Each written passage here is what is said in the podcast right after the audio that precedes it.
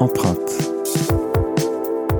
Marquer au fer, marquer son temps, laisser une trace, c'est le propre d'Empreinte Utile, le podcast de CBA, qui va à la rencontre de professionnels qui font le changement.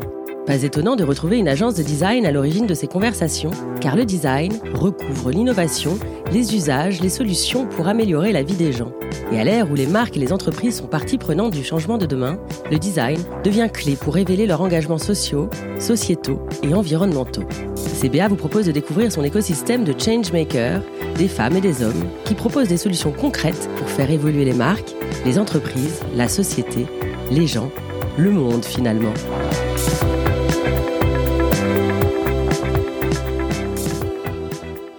Bienvenue dans l'univers d'Empreinte Utile, le podcast de CBA. Bonjour à tous, je suis Julie Mamoumani, journaliste spécialisée dans les podcasts et curieuse des personnes et des entreprises qui mènent à un futur meilleur. Avec moi pour ce nouvel épisode, Maximilien Rouer, biologiste cellulaire et ingénieur agronome de formation, aujourd'hui entrepreneur engagé et pionnier de l'économie positive. Il est aussi le cofondateur, le porte-parole et le directeur du développement de la Note Globale. Vous ne connaissez pas encore cette association des plus responsables alors, laissons Maximilien nous en dire un peu plus. Bonjour. Bonjour Julie. Tout d'abord, vous avez un parcours impressionnant en faveur de l'économie positive. Pouvez-vous nous raconter votre histoire? En deux mots, je suis euh, très sensible au vivant, ou en tout cas le vivant avec un V majuscule. Je pense, je cherche toujours à comprendre pourquoi, mais j'ai des grands-parents euh, qui se sont fait mettre à la porte d'Indochine, puis mettre à la porte de Madagascar. Ça a sans doute euh, créé quelque chose chez moi. Et du coup, je suis très sensible au beau, à la stabilité et au vivant. Voilà. À partir de là, j'ai dédié ma vie à la protection du vivant et à la protection du beau. Ce qui fait que quand je quitte mes études, euh, assez rapidement, je crée ma première société qui s'appelait B-Citizen en 2000. Je savais pas ce que c'était qu'une société. je savais pas ce que c'était qu'un business plan, mais je savais que je voulais euh, protéger le vivant et euh, créer de l'harmonie. Donc pendant à peu près 20 ans, je fais du conseil. En 2003, il y a un fait marquant, vous vous souvenez peut-être, il y a eu la canicule. À cette époque-là, je vivais au 15e étage d'une tour un peu pourrie euh, dans le 19e. On travaillait sur le changement climatique en 2003 et tous les jours on découvrait qu'il y avait 100 euh, morts ou 200 morts de plus il y a la canicule.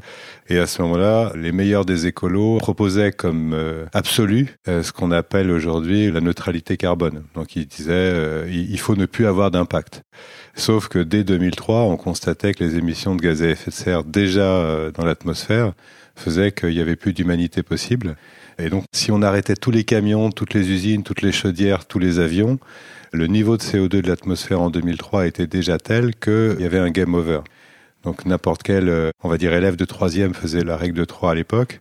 Et du coup, j'ai euh, commencé à penser à autre chose, et notamment l'économie positive, c'est-à-dire le fait que le développement, la croissance économique permettent de repomper le carbone de l'atmosphère et le mettre bon, bah, dans des parquets, euh, dans des planches de bois, euh, dans des composites, peu importe. En tout cas, euh, remettre au travail ce qu'on appelle aujourd'hui la biodiversité, donc remettre au travail la végétation, la photosynthèse, pour que cette pompe à carbone permette au niveau mondial de restabiliser le climat.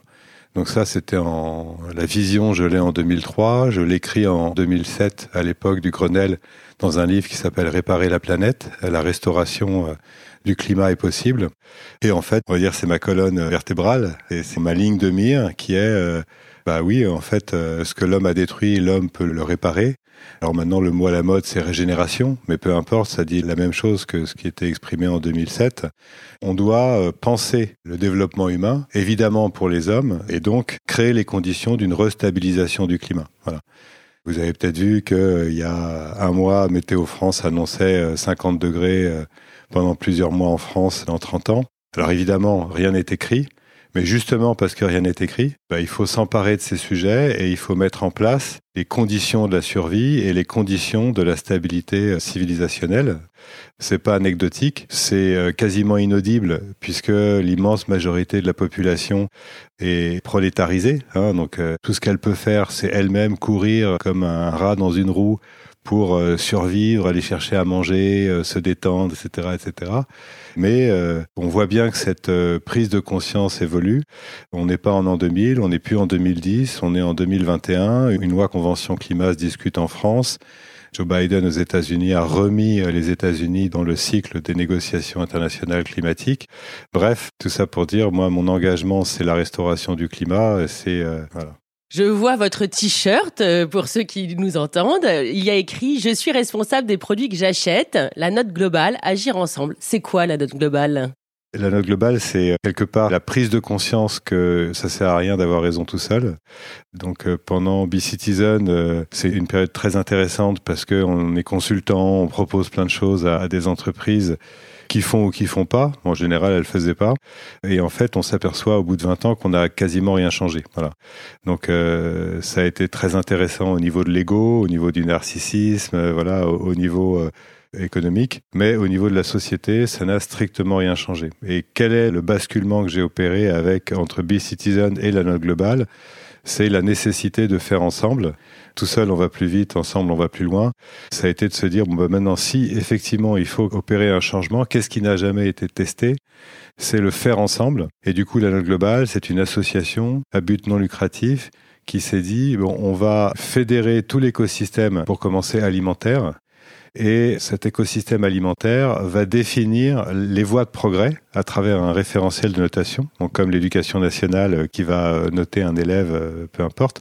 L'élève est noté avec un référentiel de notation dans l'éducation nationale, en maths, en physique, en gym, en allemand. Bon, bah nous, euh, à l'Allo Global, on va définir un système de notation. Maths, physique, chimie, ça deviendra bien-être animal, environnement, nutrition, santé, sociale et économique.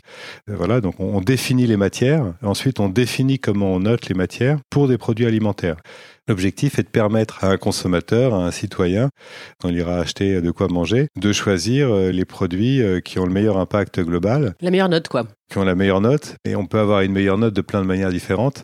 Nous, notre manière d'avoir la meilleure note, c'est d'avoir le meilleur impact sur l'environnement, le meilleur impact sur la santé, le meilleur impact sur le bien-être animal, le cas échéant, le meilleur impact sur l'économie. Donc cet euh, angle de vie, cet angle de vue. Je me suis demandé si c'était un lapsus.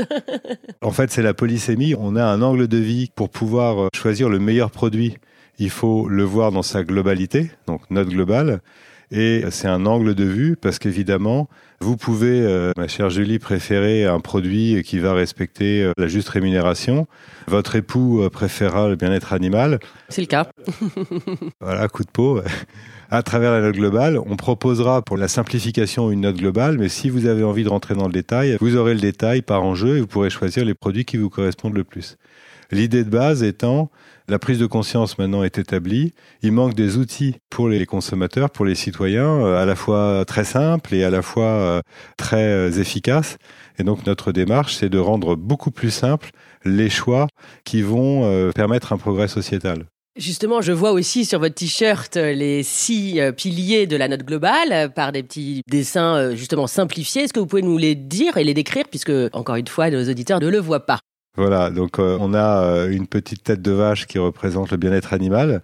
On a une feuille qui représente l'environnement. On a un petit logo de localisation pour marquer la traçabilité et la transparence. On a une poignée de main pour euh, représenter tout ce qui est responsabilité sociale. On a de l'argent pour représenter l'économie. Voilà. Et puis enfin un cœur pour représenter tout ce qui est nutrition et santé. Donc on espère que ces symboles euh, seront euh, perçus et compris assez facilement par le grand public. Mais l'objectif est effectivement, tous les panels conso qu'on a fait nous orientent dans ce sens-là.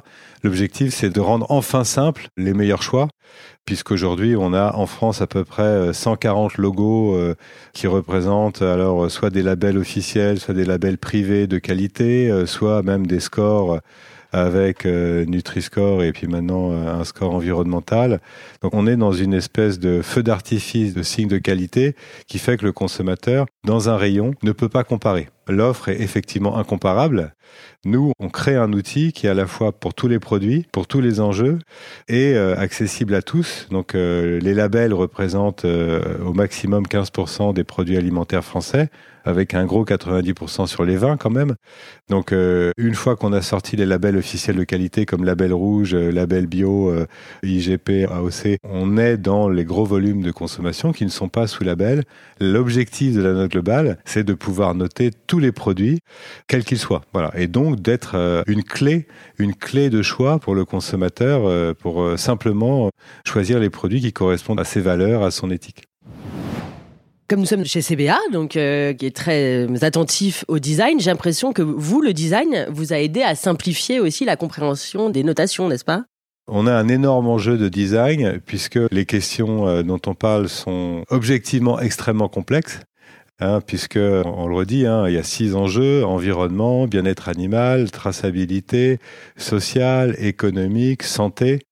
Ces six enjeux vont s'appliquer euh, sur euh, tous les maillons d'une chaîne de production. Par exemple, pour une tranche de jambon, bah, il y a les céréales qui vont nourrir les animaux, il y a l'élevage, ensuite il y a le transport, il y a l'abattage, il y a la première transformation, voire la deuxième. On arrive très très vite à 5-6 étapes. 5-6 étapes pour lesquelles il peut y avoir 100, 200, 300 fournisseurs. Donc la complexité de ces chaînes de production est largement méconnue. Mais dès lors qu'on s'attache à une notation qui soit à la fois rigoureuse, précise, objective, on doit s'attaquer euh, à cette euh, complexité. Et quand on s'attaque à cette complexité, si on veut la rendre accessible, on a besoin d'un design qui permette à tous d'un seul coup d'œil de s'y retrouver. Voilà, on a quelques secondes dans un magasin pour euh, choisir. Il faut que ces quelques secondes d'un coup d'œil d'un seul nous permettent d'appréhender toute cette complexité. Alors comment euh, vous allez influencer les marques pour mettre cette note globale? Est-ce que vous prenez un bâton de pèlerin et vous allez voir euh, tous ces euh, acteurs? On a lancé ce projet, la note globale, en fin 2017. Fin 2017, Nutri-Score commençait à peine. Donc Nutri-Score, c'est la note du gouvernement sur les questions de santé et nutrition. Et Yuka, qui aujourd'hui est notoire, n'existait pas encore. Donc quand on s'est lancé, euh, c'était un vrai combat puisque euh, l'idée même de notation produit paraissait complètement ésotérique, euh, complètement folle. Trois ans après, l'idée de notation produit est, d'une banalité confondante. Hein. Yuka, en tant qu'application qui n'a rien demandé à personne, a dépassé les 21 millions de téléchargements. Incroyable. Présent dans plusieurs pays, mais 21 millions de téléchargements. Ce qui ne veut pas dire que c'est utilisé tous les jours, mais ça donne une idée quand même de l'intérêt des consommateurs sur la notation des produits et sur le fait qu'ils se posent des questions.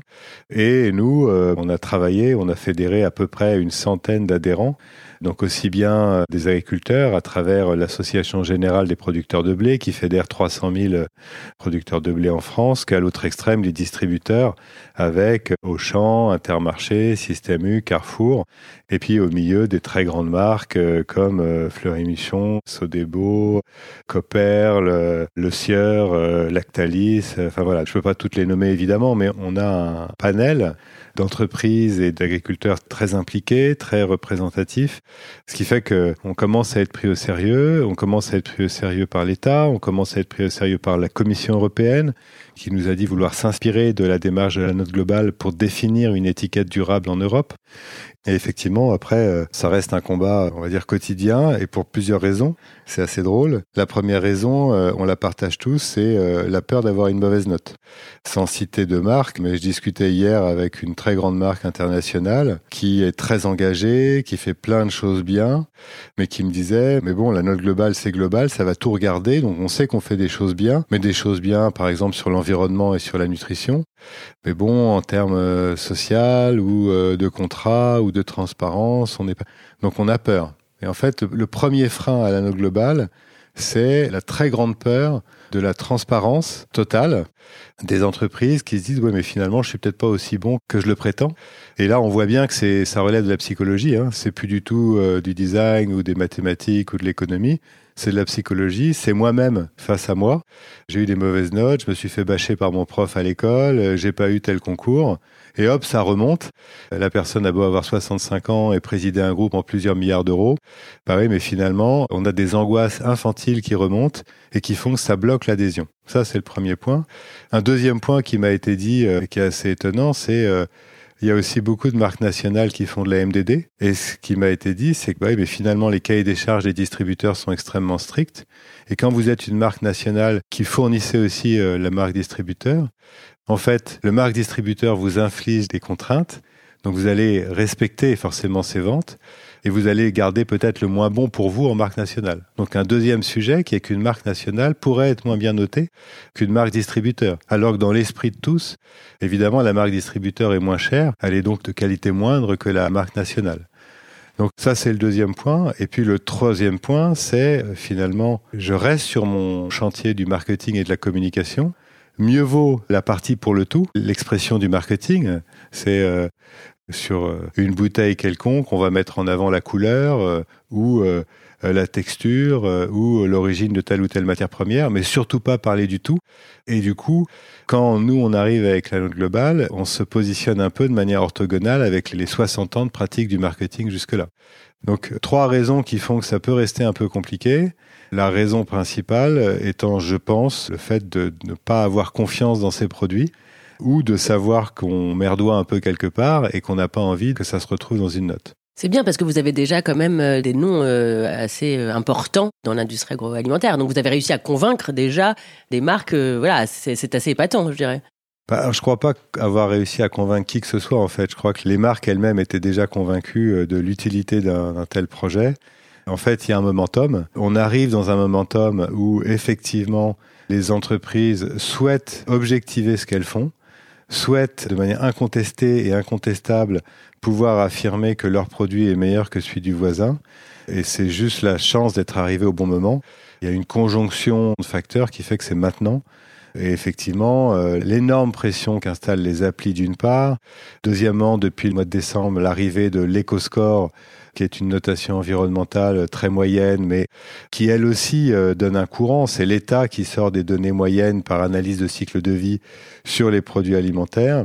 On voit bien qu'il y a une succession, on va dire, de pressions extérieures, exogènes, qui mobilisent les entreprises et qui font que, bah oui, tant qu'à faire, autant maîtriser un minimum ma notation plutôt que me laisser imposer par l'extérieur des notations que je comprendrai pas, que je maîtriserai pas et qui finalement vont tordre mon bras, voire vont tordre complètement mon modèle économique.